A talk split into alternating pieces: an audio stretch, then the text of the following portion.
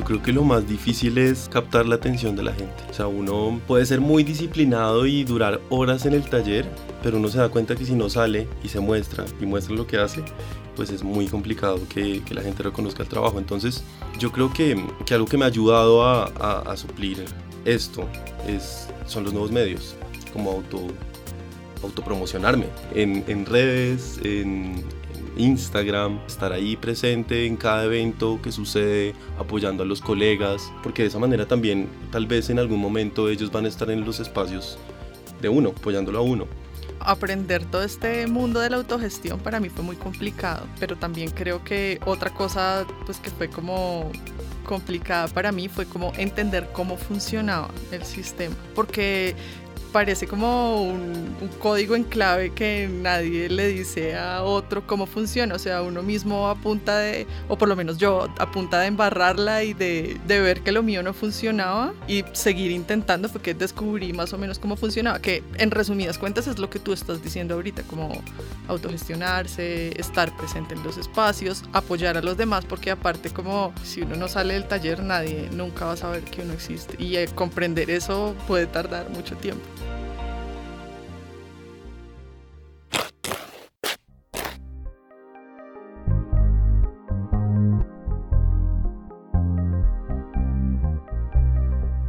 Todos, todes, esto es El Rayón y en este capítulo vamos a hablar sobre las alternativas que tienen los y las artistas jóvenes para posicionar su obra y vivir de ella. ¿Qué les ofrece el sector público y el privado para mover sus creaciones? Hablaremos con dos artistas sobre sus exposiciones más recientes, sus procesos creativos y las plataformas digitales que están surgiendo para apoyar a los artistas a la hora de crear red y organizar su trabajo. ¿Funcionan, no funcionan? ¿Qué les falta? Estamos aquí en el Rayón Podcast con dos invitados, invitadas muy especiales. Carolina Borrero, ella es artista plástica y fotógrafa, se define como deconstructora de plantas, su obra se centra en el territorio, la naturaleza, sus transformaciones y huellas sociales. Fue finalista del Salón de Arte Joven de la Fundación Gilberto Alzate Avendaño y el Salón de Arte Joven de la Embajada de España. También participó en Arte Cámara en 2010 y ganó la residencia artística en bloque de la Galería Santa Fe. Estamos también con Felipe Lozano, él es artista plástico y visual. Su obra explora la tecnología de la reproducción asistida, tiene una maestría en investigación en arte y creación, también fue ganador de la beca Creación Artística para jóvenes artistas del Ministerio de Cultura en 2022 y de la residencia en Bloque en Bogotá, entre otros premios y residencias. Bienvenidos al Rayón, Carolina y Felipe, ¿cómo están? Muy bien, muchas gracias Ana. Hola, muchas gracias por invitarme. Quería arrancar esta entrevista preguntándoles sobre sus búsquedas artísticas. ¿Cómo pueden definir su obra? Uy, definir la obra es un poco complicado. Pues bueno, mi trayecto que ha sido bastante largo hasta este punto, como que empieza con una serie de descubrimientos acerca de las transformaciones de la materia y ahí es como que donde yo me decanto por una serie de investigaciones donde trabajo sobre las transformaciones del territorio y cómo nosotros coexistimos con otros elementos y que esto nos define como sociedades. Entonces digamos que me la paso como haciendo recorridos y observaciones en las que empiezo como a, a decantar información que termina pues volviéndose esencial en mi trabajo. ¿Y tú, Felipe, cómo podrías definir tu obra? Mi trabajo como artista se centra principalmente en mi historia personal, como que siempre estoy buscando mi lugar en el mundo a través del arte. Trabajo desde diferentes técnicas, abordando los nuevos medios, pero también técnicas tradicionales como la pintura y el dibujo. Y tengo un suceso o un antecedente que ha marcado, digamos, una parte importante de mi creación como artista, y es mi origen por una tecnología de reproducción artificial yo nací por una tecnología llamada fecundación in vitro y esto me ha generado ciertos cuestionamientos acerca de mi identidad, porque siento que la manera con la cual yo vine al mundo ha constituido una parte importante de cómo me defino hoy en día.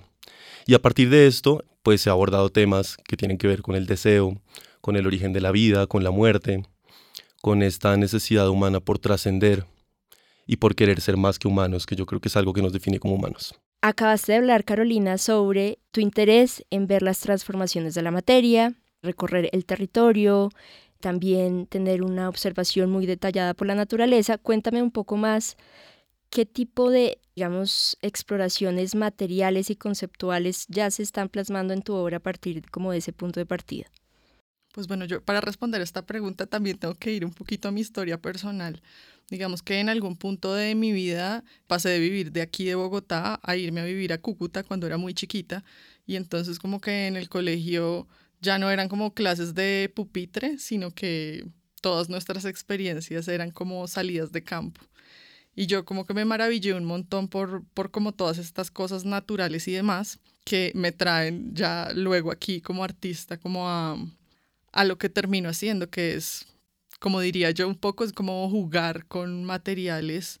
Entonces, digamos que en varios proyectos lo que hago es transformar materiales que pues que parecerían un poco imposibles de transformar, como por ejemplo, pues diciéndolo de manera muy resumida, como desollar plantas o ahorita el proyecto que tengo expuesto, que es una serie de piedras hechas con sábila deshidratada. Entonces, más o menos va por ahí el asunto. En línea de tu respuesta, también eres fotógrafo y también un poco te acercas a tu obra plástica desde varios formatos, no solamente como desde la escultura, sino también desde la fotografía. ¿Hay alguna diferencia en cómo tú abordas tu obra plástica dependiendo como del medio o cómo te aproximas, digamos, a tu trabajo desde distintos puntos o materialidades?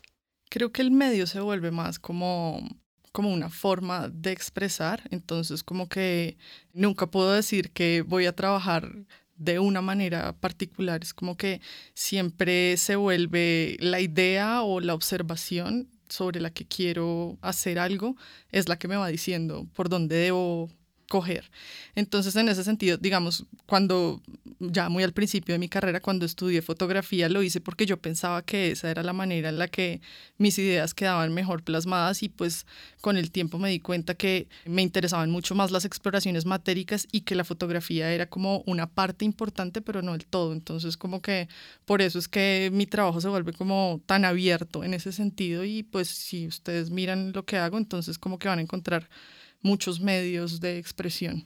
De acuerdo, Felipe, tú estabas contándonos ahorita sobre cómo un poco una condición eh, muy personal de que naciste por fecundación in vitro, de alguna manera como atravesó pues tu existencia y, y, también tu obra. Entonces hablemos un poco más cómo a partir de eso exploras materialmente y conceptualmente tu búsqueda artística y cómo llegas a, a crear en distintos formatos tu obra plástica y visual. Pues digamos que esta exploración empieza en la universidad, me empiezo como a, interesar por mi origen, entonces empiezo eh, a, entrarme a estos centros, a estos laboratorios donde crean vida, a estos eh, laboratorios de fertilidad, estos centros médicos, poco con la intención de documentar y de entender cómo había sido todo el proceso, porque de alguna manera yo sentía que en la, en la adolescencia, más bien en la pubertad, esto me había generado unos cuestionamientos raros sobre la reproducción y la sexualidad y cuál es la diferencia entre estas dos cosas, pues porque en ese momento tal vez no estaba tan marcada esa división que existía entre la sexualidad y la reproducción. Hoy en día sí sabemos que son totalmente independientes. Además, bueno, la, sexualidad es mucho más frecuente, ¿no? Y en ese proceso me empecé a cuestionar a mí mismo y a, a preguntarme como, bueno, ¿qué era lo que, lo que me conflictuaba sobre esto? Si al final soy tan humano como todos los demás, ¿qué, qué es lo que supuestamente me hace diferente? Entonces empecé a explorar como, bueno, ¿qué es lo que nos hace humanos? ¿Cuál es la condición humana? Tiene que ver con el lenguaje, con el uso del lenguaje, con el uso de herramientas, hay un montón de teorías. Y yo llegué a la conclusión que para mí lo que nos hace humanos es la capacidad de desear. El deseo es, es lo que ha generado todo lo que conocemos como cultura. Todo lo que existe y que no es natural es producto del deseo de alguien. Y yo mismo soy producto del deseo de mis padres, entonces desde ahí empecé a explorar un poco este tema, hablando del deseo de mis padres. Entonces hice una gran, una, pues bueno, una instalación muy grande con, en la cual mostraba pequeños deseos personales introducidos en probetas y al tiempo mostraba unas proyecciones de gran formato en las cuales mostraba o hacía digamos una especie de alegoría al origen y a la extinción.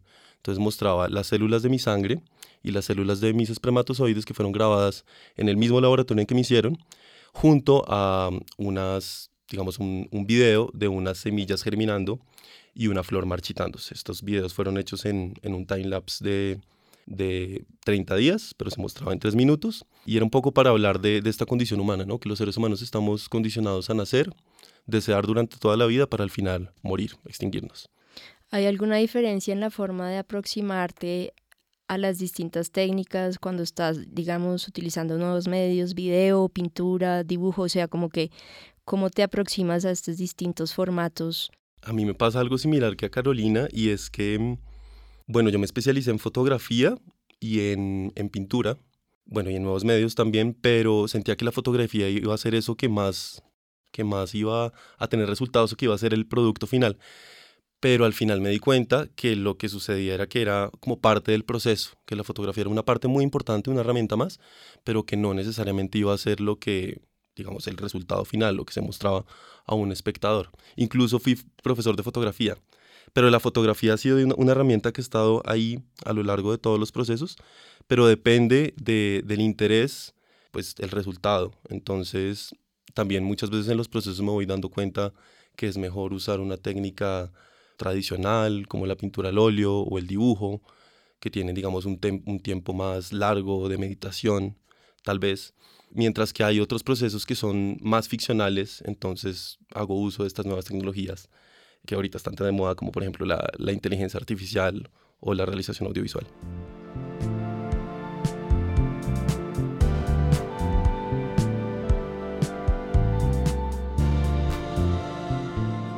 Hablemos, Carolina, de la exposición tuya más reciente, Cuerpos de Agua en el Espacio El Dorado, pues que hace parte de una exposición mucho más grande, que está ahorita expuesta en Bogotá, en la Macarena. Cuéntame un poco más de, esa exposición, qué querías mostrar allí, qué tipo de trabajo expusiste allí. Pues creo que este es mi proyecto más personal. Como les comentaba al principio, siempre me ha gustado como hacer recorridos, y observaciones del territorio, pero pues a partir de estar allí y en la pandemia pues eso era imposible, entonces empecé a hacer como una introspección y llegué como a muchas historias familiares, esta que es como un primer capítulo de varias que seguramente irán saliendo por allí, es sobre la desaparición de uno de mis tíos en el conflicto armado colombiano y cómo pues mi familia cree que él desapareció en un río. Entonces lo que empecé a hacer fue también como a buscar pues como la historia de mi tío y en eso pues encontré una serie de fotografías que él había tomado que eran de cuerpos de agua.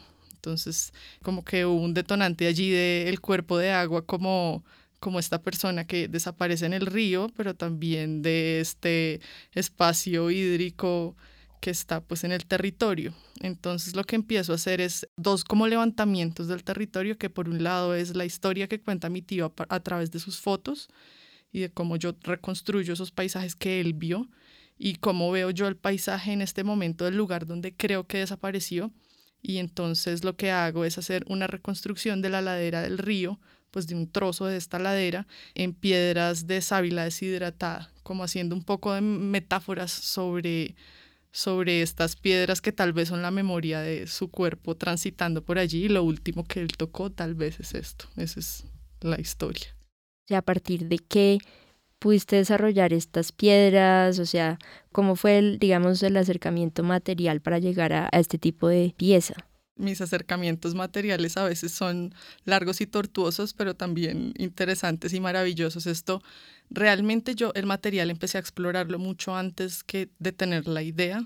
Digamos que estuve con esta idea de calcar territorios como unos cuatro años, haciendo como muchas pruebas y ensayos y fallando una y otra vez, hace dos años encontré como una manera que era pues más o menos sustentable, que era como hacer moldes con materiales blandos, o sea, realmente mis procesos son muy caseros, entonces esto es como hecho con plastilina, la sábila la horneo para sacar todo el, todo el agua, luego vuelvo y la rehidrato, la pongo en el molde, espero a que vuelva y se seque sola, la retiro y la vuelvo y la armo con, con agua. Con agua se puede como descubrir que la podía pegar una con otra, entonces como todo se volvió un proceso muy artesanal, pero pues que tarda, primero en, descubrirlo tardé muchos años y ahora pues hacer una piedra tarda cuatro o cinco días.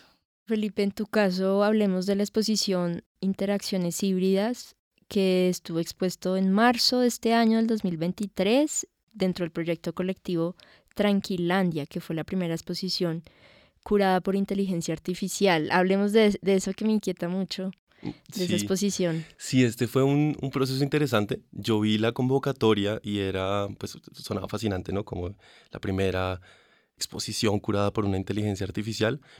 Era un proceso, en teoría, muy, muy democrático, porque la, o sea, como que no había una persona que decidiera cuáles iban a ser las obras que estaban ahí, sino que al final era una, una máquina la que decía. Al final nunca supe bien cuál era el criterio.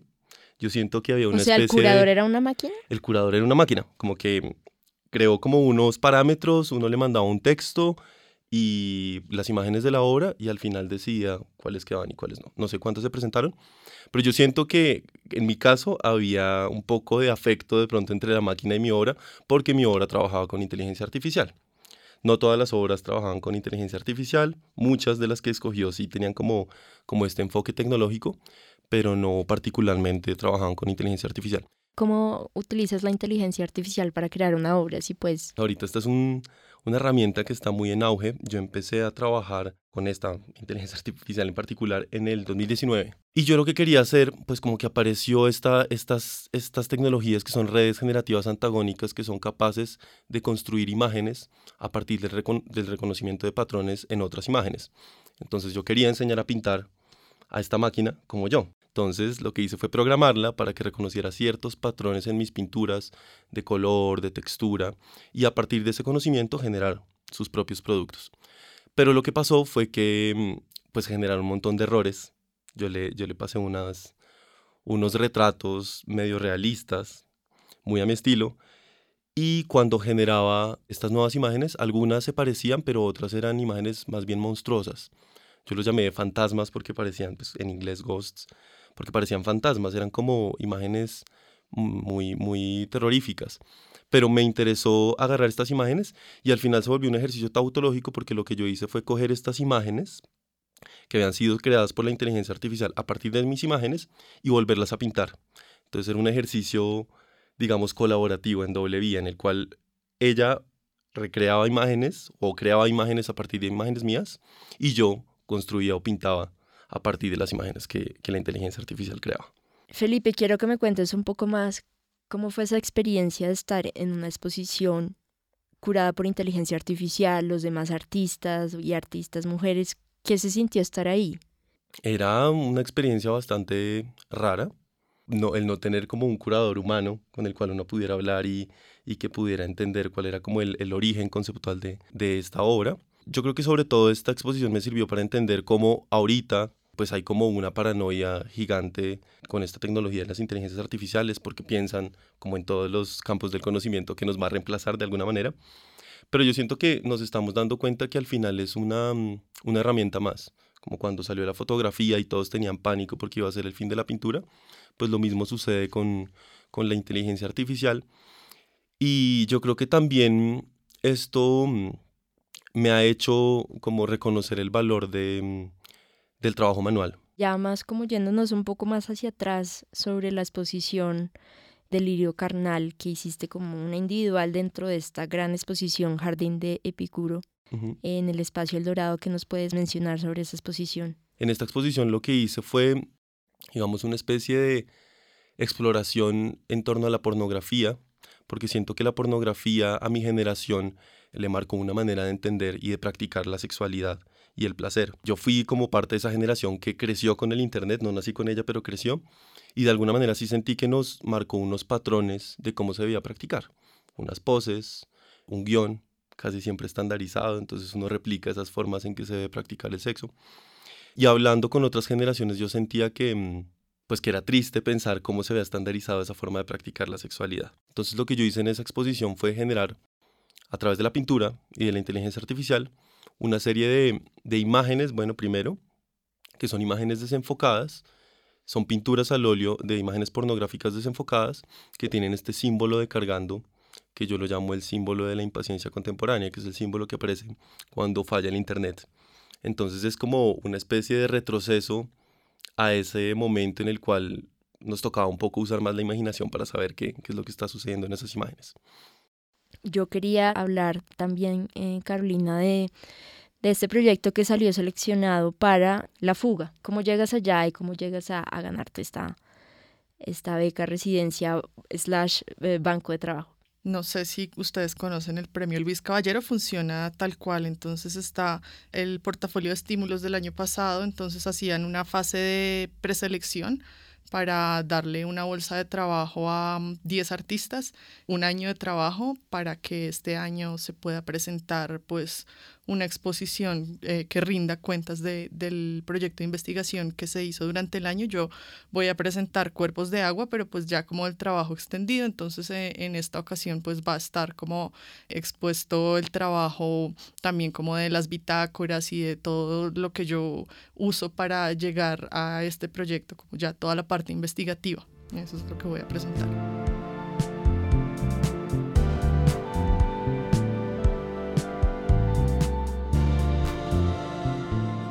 Ahora quería hablar sobre un tema súper importante que es prácticamente el gran tema de este podcast también, que es de qué vive un artista, ¿no? Cómo mueven su obra y si logran vivir de ella, ¿no? Entonces, en, en tu caso, Felipe, ¿puedes vivir de tu obra? Y si es así, ¿cómo llegas a este punto? Y si no, ¿cómo balanceas esos otros ingresos con la producción de tu obra?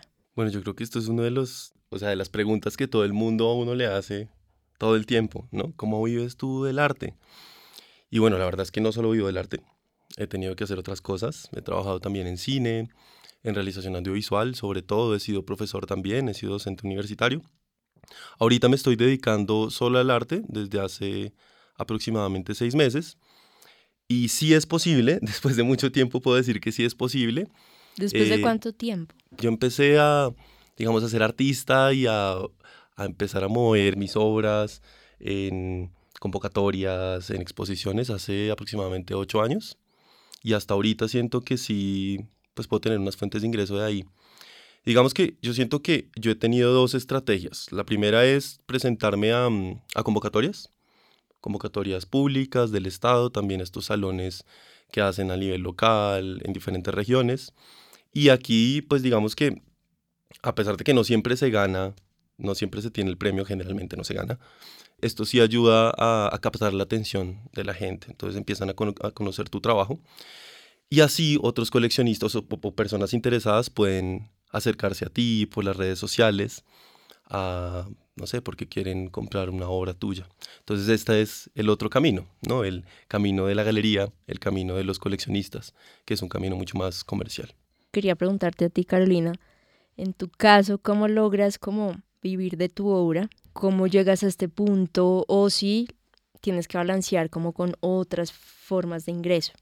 Yo empecé a trabajar un poco antes, como hace 12 años más o menos. Ya hace por ahí unos tres años que vivo exclusivamente de esto. Muy pocas veces acepto alguno que otro trabajo que tiene que ver con talleres de integración social que me parecen divinos, entonces siempre que aparecen por mi camino, pues yo los acepto. Pero pues el proceso es largo y a veces es un poco dramático llegar a este punto, como como empezar a, a, darse cuenta que existen estos dos caminos, el de la galería y el de la institución, y que uno debería ser como sí, como un match de las dos cosas para hacer que esto funcione, porque claro, como dice Felipe, finalmente uno se presenta premios, yo creo que uno se presenta un montón al año para ganarse dos o tres, que eso ayuda un montón, pero entonces esto no te mantiene. Y lo otro, o sea, toda la parte de galería, pues no se sostiene del todo si tú no tienes esta parte institucional que te está apoyando. Al menos siento yo que eso funciona muy al principio cuando uno es un artista emergente.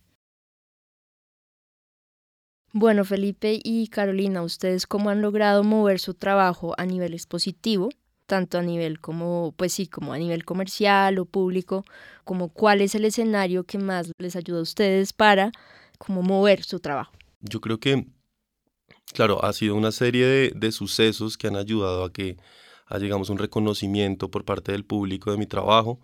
El primero que yo recuerdo fue un salón en el que participé en el Museo de Arte Contemporáneo, que era un salón de las tesis más destacadas de Colombia, y ahí me gané un premio que digamos que permitió como que la gente empezara a ver mi trabajo desde otros lugares.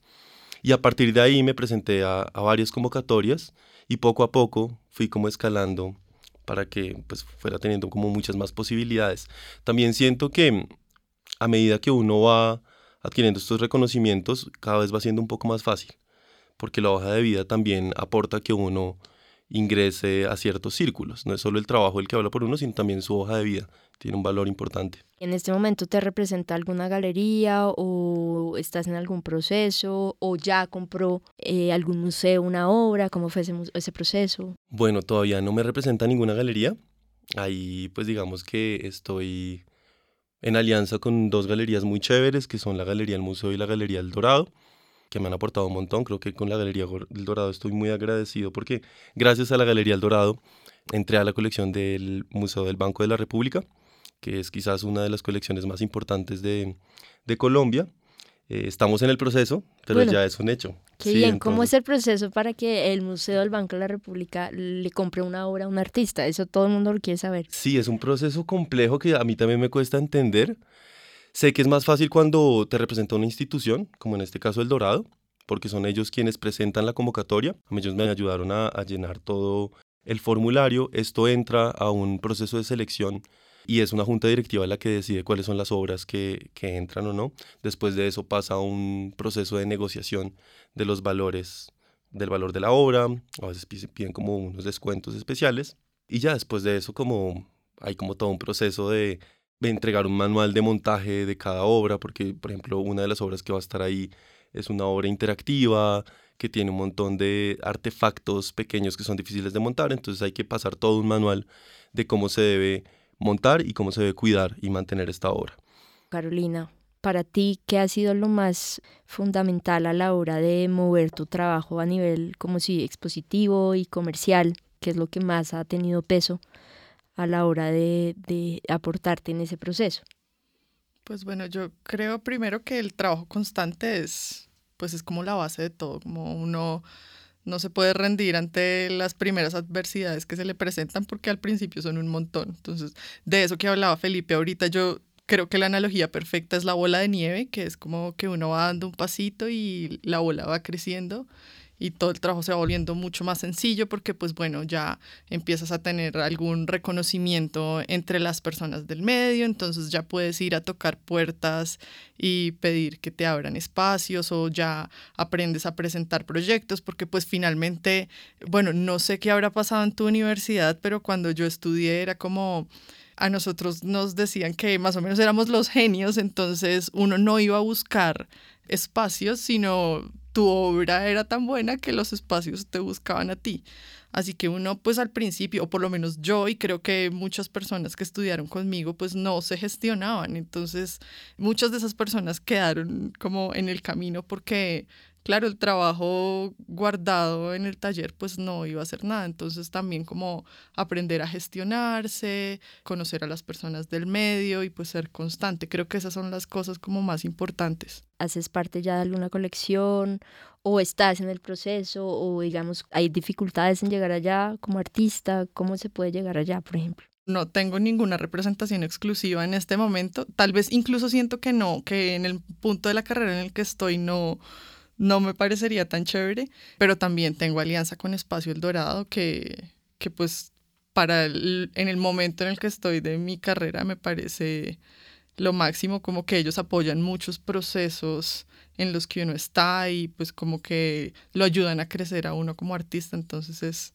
como muy bien. ¿En qué sentido apoyan el proceso artístico? ¿Dan bolsas de trabajo o venden su obra o cómo es?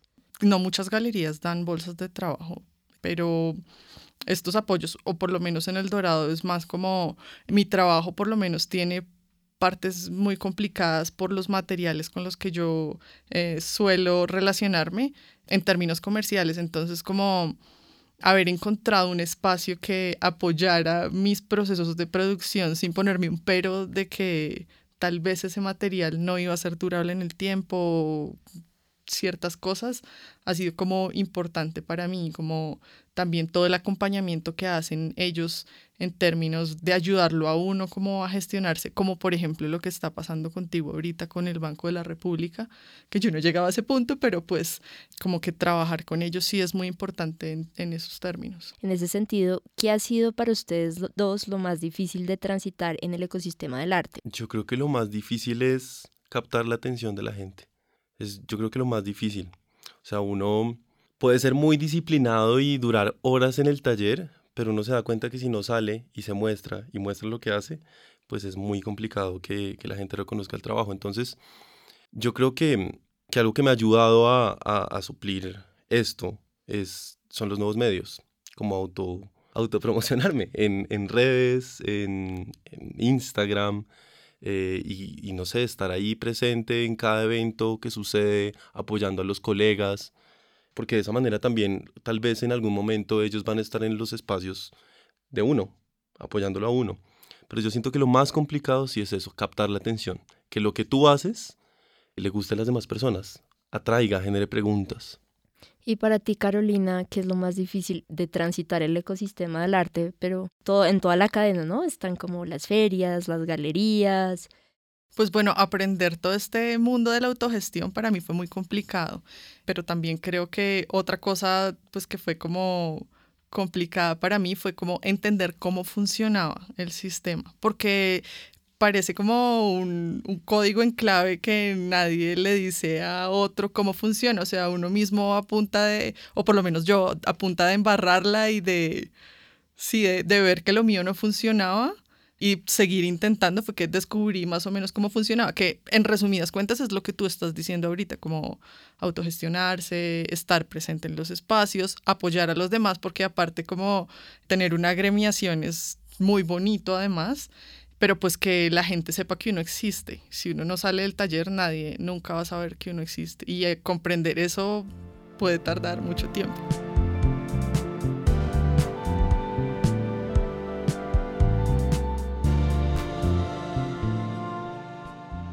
yo quería ya empezar a hablar sobre otro tema también súper importante, las herramientas que les ayuda justamente a eso, a visibilizar su obra. Ya hablaron de que hay que mostrarse, estar muy presente en redes y mover el portafolio.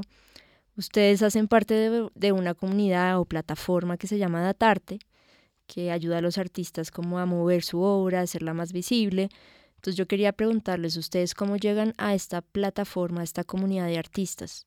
Yo llegué adaptarte realmente por una coincidencia, como que cada cierto tiempo cuando de puro como proyectos o encargos que tengo que hacer, me pongo a buscar convocatorias. Generalmente esto es o a mitad de año o a final de año. Me puse a buscar en Google convocatorias de arte en Colombia o en Latinoamérica. Y me encontré con esta plataforma que no entendía muy bien cómo, cómo funcionaba, pero estaba empezando. Llené un formulario porque para, para poder digamos, presentarse a las convocatorias, había que llenar un formulario y me di cuenta que el formulario era más largo de lo que pensaba, pero era porque estaba haciendo un, un, formato que me iba a servir más adelante para presentarme a otras convocatorias. Pero digamos que ese fue mi acercamiento, fue un acercamiento muy coincidencial. Pues el mío sí es más como lo que estábamos hablando ahorita de las redes del arte. En alguna ocasión Natalia, eh, la directora del proyecto, estuvo en una exposición, en la, pues una exposición mía hablamos y pues ella me contó cómo era el proyecto, yo pues de curiosidad me metí y empecé a revisar y vi que la plataforma pues eh, era sencilla de manejar y que podía ser una herramienta muy útil, entonces ahí empecé a trabajar con ellos. ¿Cómo ha incidido Datarte en su trabajo en términos de portafolio o hacer red o estar conectado con galerías o ganar residencias o vender su obra? O sea, ¿cuál es lo que realmente les ha aportado?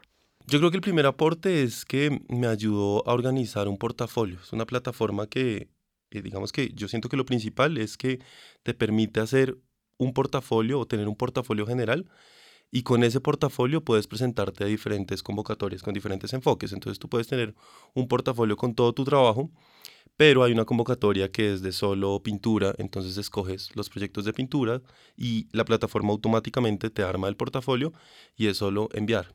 No tienes que ponerte en la tarea de diagramar, de descargar toda la información y darle un nuevo sentido, sino que la plataforma misma te lo hace. Entonces, en ese sentido, me ha ayudado a ahorrarme tiempo, que pues yo siento que es algo que a los artistas nos, nos, importa muchísimo, ¿no? También, bueno, gracias a, a Datarte, pues pasé a dos residencias.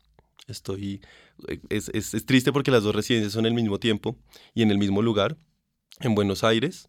Entonces todavía estoy tomando decisiones eh, por cuál de las dos irme. Una es en, es en Buenos Aires y otro es en La Plata. Eh, pero bueno, gracias a esta plataforma pues me gané me gané estas residencias y voy a estar allí en agosto.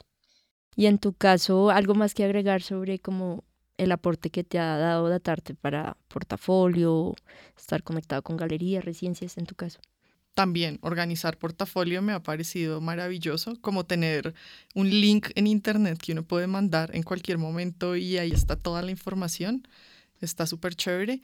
En mi caso me conectaron pues con una galería en España, entonces pues ahí ya hay un trabajo importante que uno solo pues no, no sabría cómo hacer. Pues hicimos unas ventas y eh, ahorita ellos gestionaron un artículo en una revista francesa pues de mi trabajo, entonces eso también me parece maravilloso porque seguramente yo pues desde, desde aquí no, no podría hacer ese tipo de gestiones. ¿Ustedes creen que este tipo de plataformas o comunidades digitales ya se terminaron de inventar? O sea, ¿qué creen ustedes que le faltaría a este tipo de iniciativas para que realmente sea una herramienta súper, súper eficaz o más eficaz? Tal vez siento que para algunas personas las plataformas pueden no ser tan intuitivas.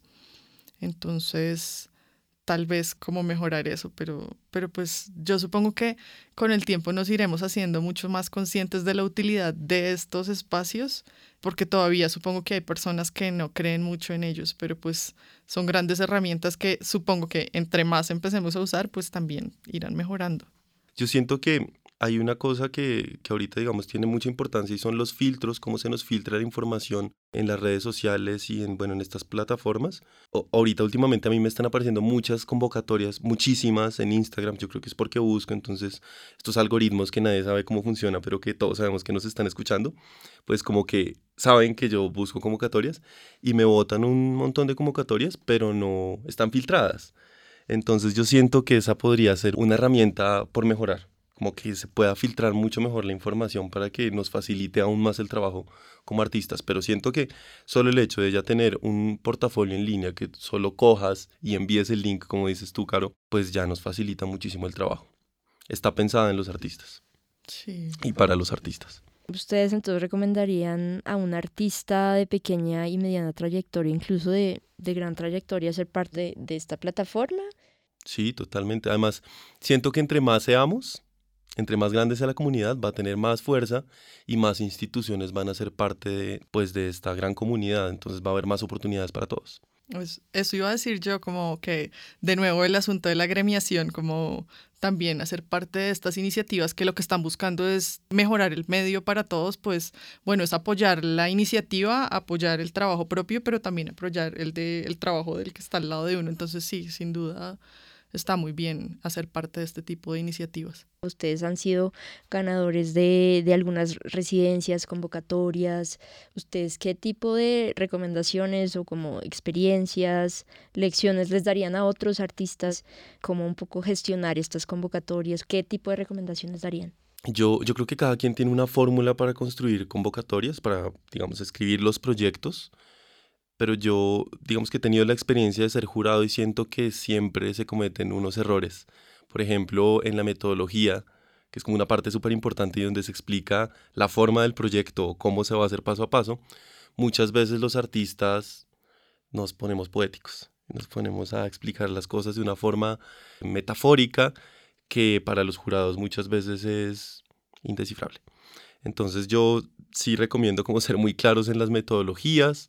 Hay un espacio que es la justificación en la cual sí pueden desfogarse emocionalmente y hablar de todas estas cosas que, que los atormentan por dentro, pero intentar ser muy claros. Digamos que siento que el momento para, para desfogarse emocionalmente y poéticamente es en el momento de la construcción de la obra y tener como muy claros los tiempos. Esto es otra cosa, organizar el tiempo. El, el, arte o las artes plásticas son un trabajo como, como cualquiera y requieren, como cualquier trabajo, ocho horas al día de esfuerzo, bien sea en el taller y si no es pintando o tomando fotografías, es revisando convocatorias. Entonces también hay que dedicarles muchísimo tiempo. Complementando lo que dices tú, como que hay cosas que uno no puede descuidar. La escritura, pues obviamente, porque también a veces uno encuentra en las convocatorias, cuando está del otro lado, al lado de los jurados, problemas de redacción que hacen que uno no pueda leer bien. Otra cosa que es muy importante es como que los planos o, las las partes técnicas, visuales estén bien resueltas y que el proyecto pues esté bien presentado. Finalmente todo el mundo va a mostrar la misma información, pero si la de uno está, si es como amable para leer, seguramente también va a tener como un mejor resultado. Y pues lo otro es como a veces, no sé, yo a veces me miro como a, a mi a Carolina de hace 10 años y yo veía las personas que ganaban y pensaba que tal vez estas personas eran, tenían mayor suerte que yo y lo que uno no sabe es que las personas muchas veces presentan 10, 15, 20 convocatorias, se ganan una o dos, entonces hay un trabajo detrás que es como volverse un profesional en presentar convocatorias y saber que uno no se puede rendir a la primera. Sí, yo, yo a eso le llamo adquirir tolerancia a la frustración, porque, claro, al principio cuando yo me presentaba, me deprimía, duraba tres días, decía, no lo vuelvo a intentar, pero ya después, con el tiempo, deja de importar no, no ganar. Ya uno gana. Ya uno gana, no tanto. Una o dos. Una o dos de diez, pero bueno.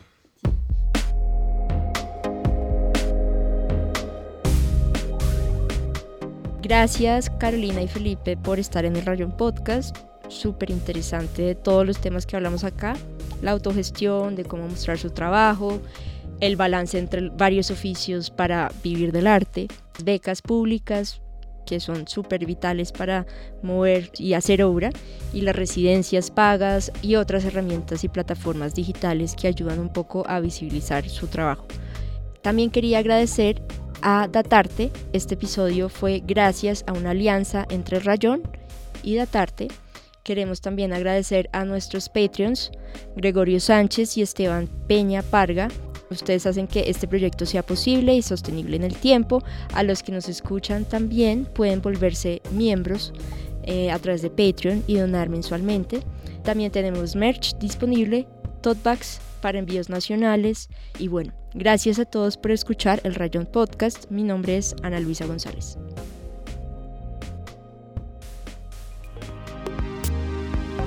Esto es El Rayón Podcast. Hablamos de arte contemporáneo con sus protagonistas para comprender nuestro tiempo. Creamos puentes entre los distintos actores del campo artístico y el público en Colombia y América Latina. Si quieren escribirnos sobre este episodio, pueden hacerlo en elrayonpodcast.gmail.com. Este capítulo fue coproducido por el periodista e investigador Camilo Quiroga. La imagen fue diseñada por Isla Peligro. La grabación, edición y masterización es por Iman Studios. La música y composición original fue producida por David González y quien les habla, Ana Luisa González.